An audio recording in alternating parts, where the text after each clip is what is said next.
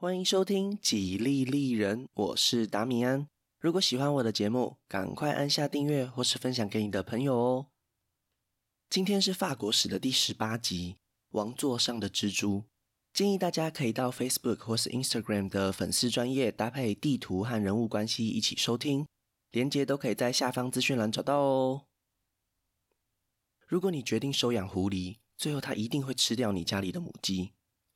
这是查理七世写给勃艮第公爵好人菲利的信里留下的警告。太子路易和查理七世不和，早就不是第一次了。国王身边的人一个一个遭到太子的诡计陷害，不管是顾问大臣还是情妇，只要妨碍了路易，他都会动手铲除。当他又一次被父王发现在搞鬼时，逃到了强大的勃艮第公爵领地里寻求保护，这才有了前面那句警告。当查理七世驾崩时，守在他病床旁的是他最年幼的儿子贝里公爵查理。太子路易担心弟弟可能在爸爸临终前得到了什么承诺。一接到消息，他就启程赶路前往兰斯大教堂。他等这顶皇冠已经好多年了，陪着他一起等的还有勃艮第公爵。太子路易怎么说也是在他地盘躲了五年。现在整个法兰西的瓦卢瓦家族里，好人菲利可以说是实力最强、年龄辈分也最高的男性，于情于理都应该可以和国王分享权力。心中想着美好未来的公爵，出手也变得大方起来。基本上，太子路易加冕成为路易十一的仪式典礼都是他来买单。等到他礼物也送了，会场也都布置好了，才发现国王的态度好像有点不对劲。戴上皇冠以后，路易十一再也不需要寄人篱下，公爵不过就是个被他利用完的棋子而已。勃艮第公爵曾经劝谏国王，上任以后要善待其他贵族，以前在当太子时和大家发生的不愉快就让他过去吧。但是路易十一却相反的采取严厉的报复，这些曾经支持爸爸处罚自己的贵族或是顾问，都不能让他们有好下场。得到权力的国王将那些弱小的贵族抄家或是丢进大牢，如果实力比较强的，就想办法让他们远离权力中心。短短几年内，法兰西的宫廷里都被路易十一的亲信给取代了，而且这些人的身份地位都很平庸。路易十一自己的理发师成为了外交代表。裁缝师成为了军官，他的一位医生甚至当上了国家的财政大臣。这样的举动很大胆，摆明是要打压那些旧有的贵族势力。这样一来，不止勃艮第公爵，几乎所有的贵族都发现不对劲了。为什么路易十一会想要这么做呢？撇开他的政治目的不谈，和他的成长背景也有很大的关系。他出生时正好是查理七世被赶出巴黎后不久。他爸爸担心路易十一会在战乱中遭到波及，毕竟那个时候英军势如破竹，要是被敌军抓住瓦卢瓦的血脉，那就不好了。为了安全起见，路易十一被送到偏僻的城堡独自长大，除了他的家庭教师以外，和他互动的几乎都是一般的平民，这让他对那些没有背景的人产生了好感。也是因为这种不安的童年，让他一直都处在神经紧张、担心遭人算计的心理状态。和那些王公贵族比起来，这些平民百姓更值得他信任。因为如果没有国王，他们就什么也不是。和那些满脑子都想扩权的地方派系有着天壤之别。英法百年战争斗得最凶的勃艮第和奥尔良两派，都是路易十一的目标。当年因为家族仇恨继续内战的两位公爵，现在都已经一只脚踏进棺材了。路易十一强迫未来的奥尔良公爵迎娶他的二女儿。为什么说是强迫呢？因为这位公主天生身体有残疾，在那个医学不发达的年代，身体有残疾一般被认为生育也会有困难。很多人认为国王这根本是要让奥尔良家族断子绝孙，只是用政治联姻来包装而已。另一方面，勃艮第这边，好人菲利一直想要筹组新的十字军，他在几年前创立的金羊毛骑士团也需要庞大的费用来维持。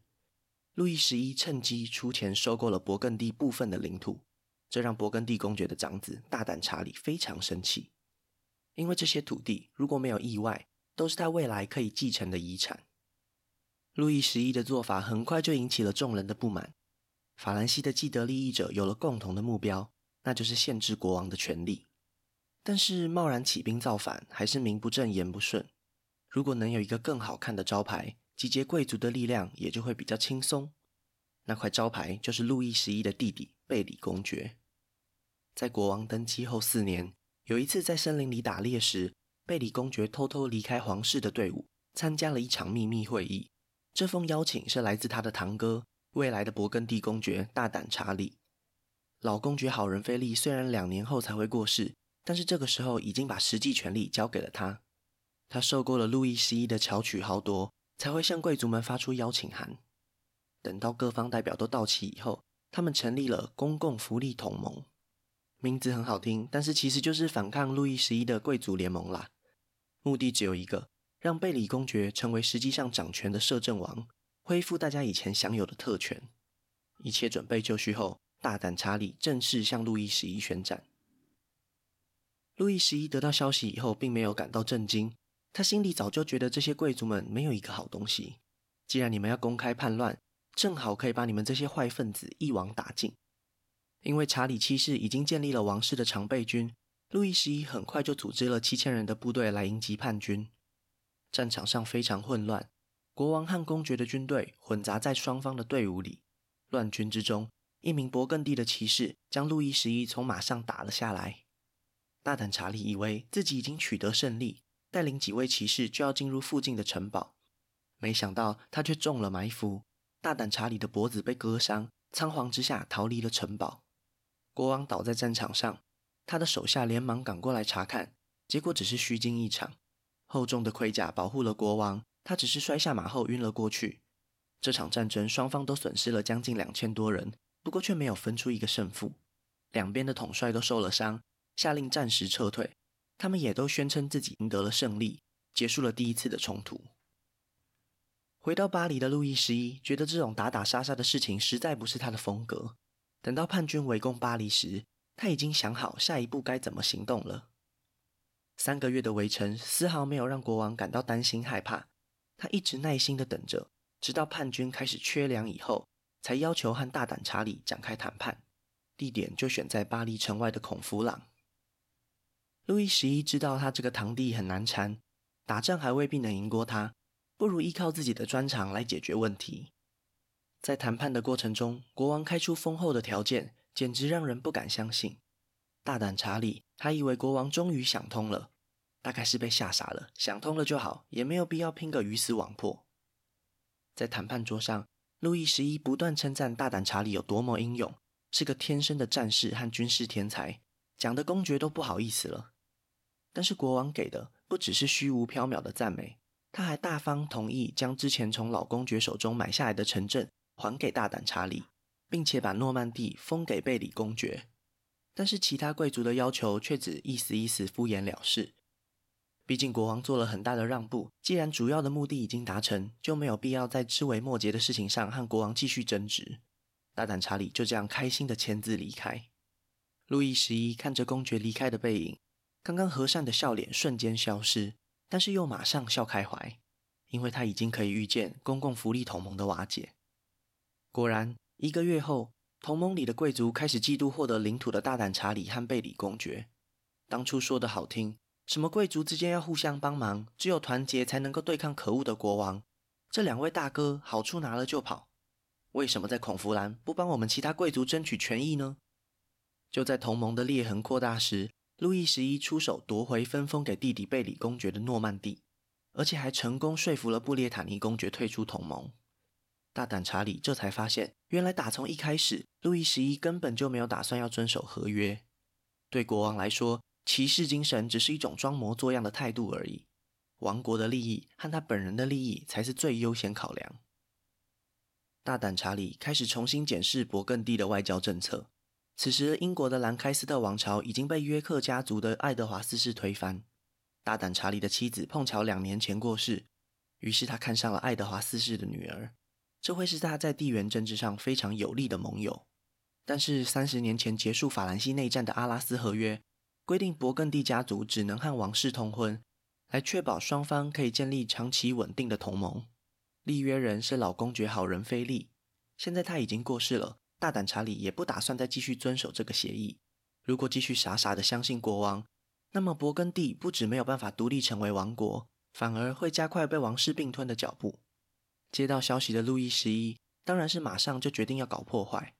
在他收回诺曼第以后，马上组织新一轮的行动，进攻孔弗兰合约里面答应还给勃艮第的城镇。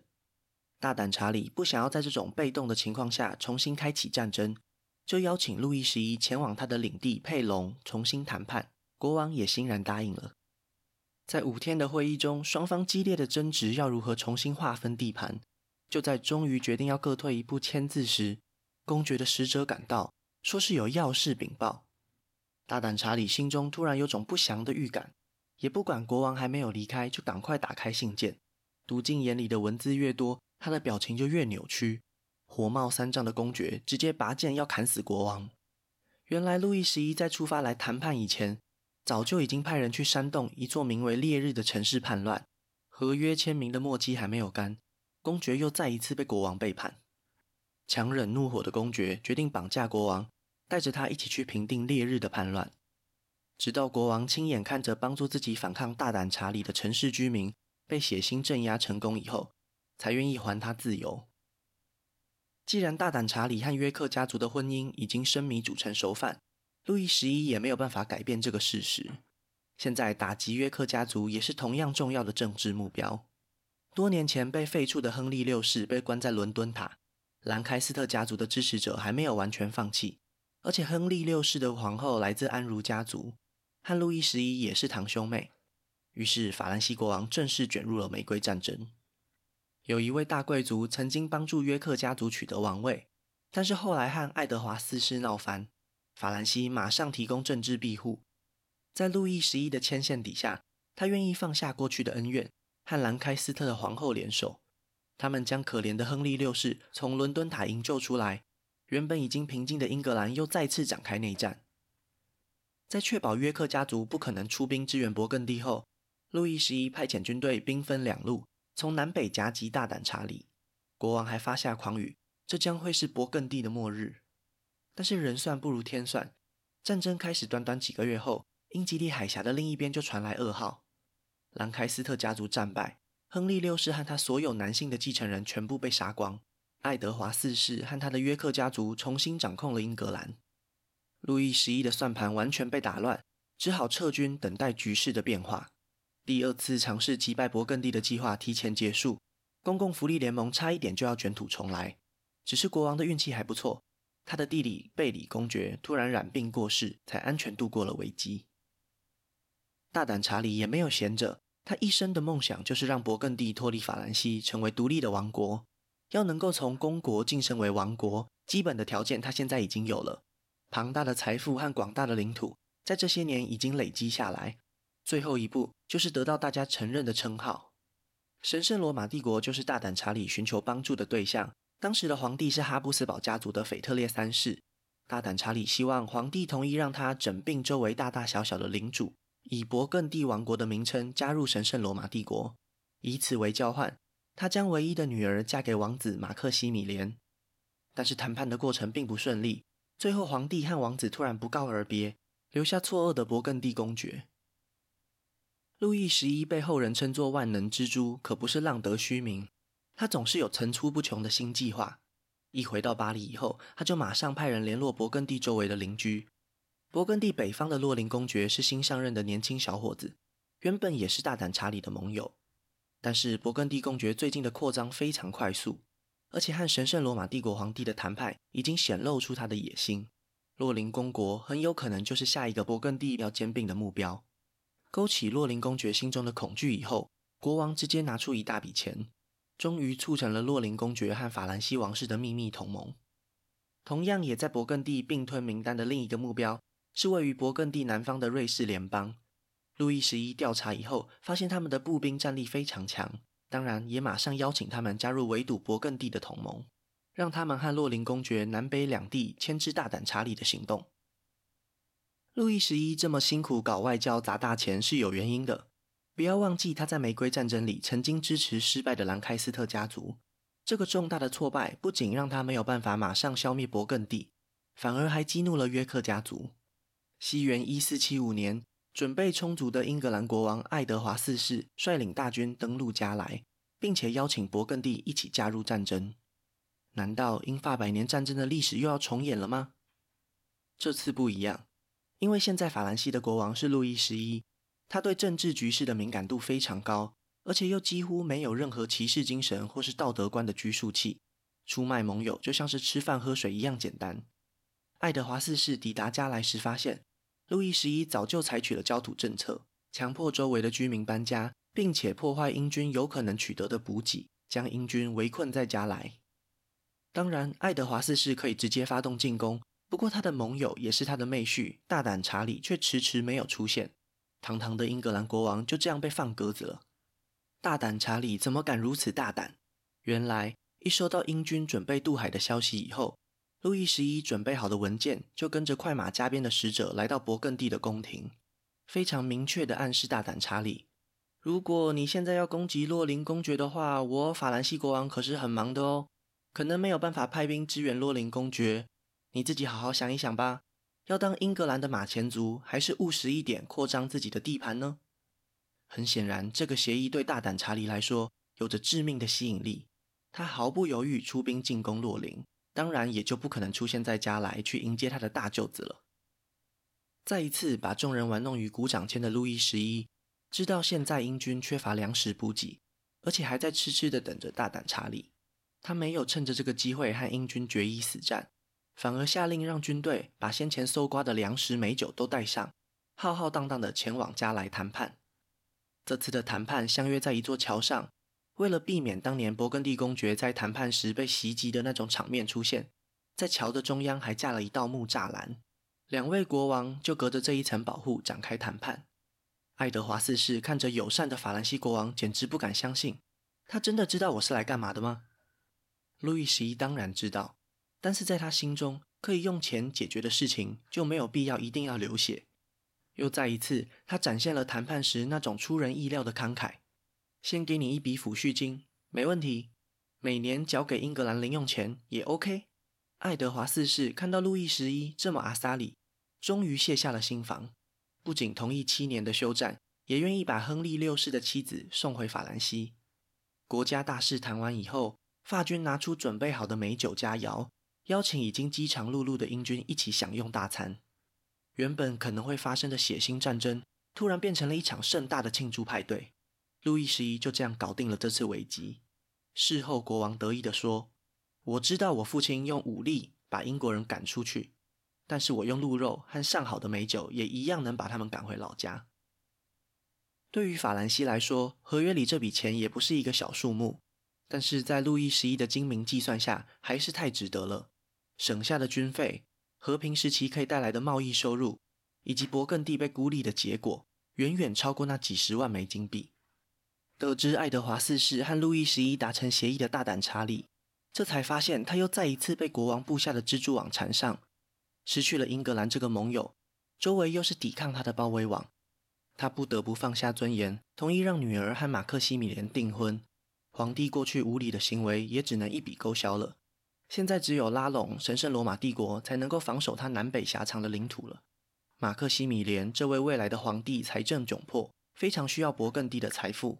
富裕的法兰德斯和低帝国也同样需要他的军事才能，因此促成了这次的政治联姻。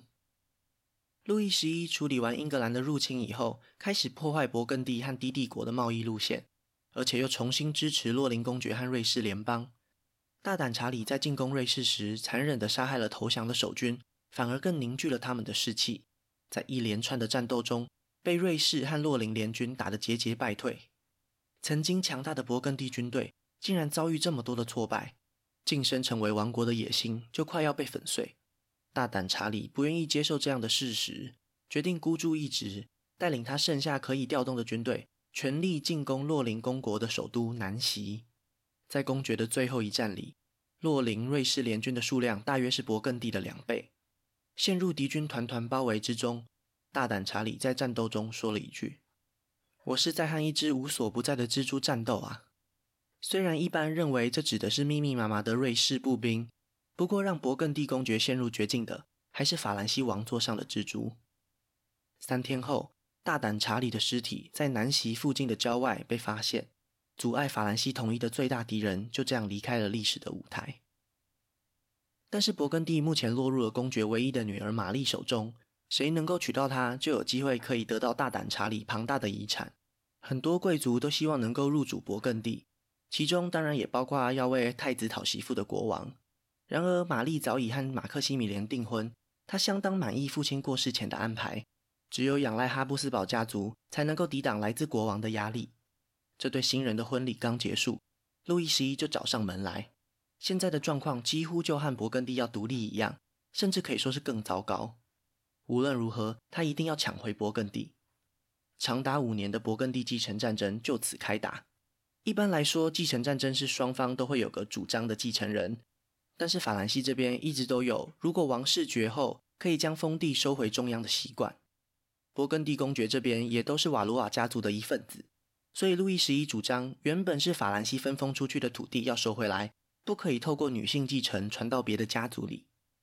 国王的军队兵分二路，北边进攻了法兰德斯和低帝国。南边则是入侵了勃艮第，在和洛林瑞士打了惨烈的战争以后，勃艮第公国已经没有什么军队可以防卫了，轻易的就被攻下。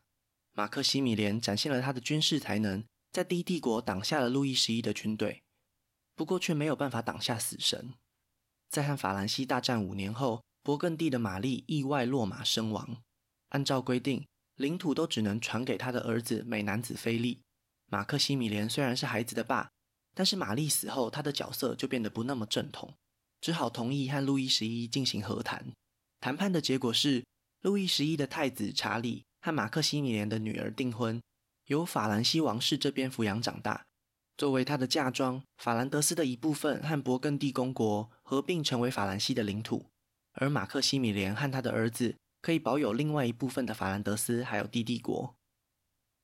等到合约签字时，路易十一也只剩下一年的寿命了。法兰西贵族们再一次被王权压制。在他生前和太子查理的最后一次对话里，他语重心长地将他一生的体悟都告诉了未来的国王：上帝赋予我们这个王国里的最高权力，我们必须要能够配得上这份荣誉。但是我必须提醒你，当心那些贵族们，就算和你有血缘关系也一样，他们大多数都在密谋推翻我，而且他们的背叛导致了战争。就算休战，也是脆弱不可靠的。身为国王的每一天，你都要好好记住我这段话。太子有没有认真听进去，我们还不知道。但是这反映了路易十一的国王生涯里是以什么样的心态来面对这个国家。如果听到这里，你觉得路易十一不是一个好人，我完全可以理解。他用最狡诈无情的手段来迷惑敌人，甚至欺骗盟友。这样的人格特质真的很难让人发自内心喜欢他。但是他的能力几乎是毋庸置疑的，而且不仅仅是阴谋诡计而已。在前面的故事里，大家应该会觉得很奇怪，为什么每次他都可以在对手动作以前先设计好圈套，或是想出应对的方法？这一切其实非常仰赖他的情报系统。路易十一非常讨厌未来的不确定性，只要有什么情报，他都是希望最先知道的那一个。因此，他推动全国性的邮政网络。蜘蛛在他自己结的网上，任何一点动静，他都能够立刻发现。有人说，这才是他被称作万能蜘蛛的原因。另外，他到底哪里来的钱去搞外交呢？路易十一本人的生活非常朴素，但是对国家的财政非常重视。他竭尽所能地拉拢自治城市，和那些最早期的资产阶级开会，鼓励商业贸易，甚至希望可以成立国有的航运公司。这一切都是为了带动国家整体的财富成长。在国家慢慢富强的过程中，他也毫不犹豫地加税，才能让他有更多的筹码去打仗或是收买领主。经过他统治的二十年，法兰西中央的财政预算提高到了将近三倍。平心而论，他同时是个压榨臣民的暴君，也是带领法兰西现代化的领导人。他的很多想法和规划都更符合资产阶级的利益。当然，最重要的是，这也符合王国的利益。在勃艮第战争的最末期，路易十一就已经反复中风过好几次，也越来越不相信外人，生活起居都是由大女儿安妮照顾。他知道自己即将不久于人世，甚至撑不到太子成年。西元一四八三年，他找来安妮，希望她成为法兰西的摄政，好好辅佐弟弟。因为在国王心中，安妮个性沉着冷静，多多少少也从自己身上领悟到了一些政治智慧，一定可以帮助弟弟渡过难关。诡计多端的蜘蛛国王还来不及将他那难缠的蜘蛛丝吐向意大利，就告别了这个让他算计一辈子的世界。那今天的故事就先分享到这里，下一集我会继续分享更多属于法国的故事。如果喜欢我的节目，真心希望大家可以订阅或是关注，也可以到 Apple Podcast 帮我评分留言，这会对节目有很大的帮助。另外，如果想要透过行动支持我继续制作节目，在下方资讯栏也可以找到小额赞助的连结哦。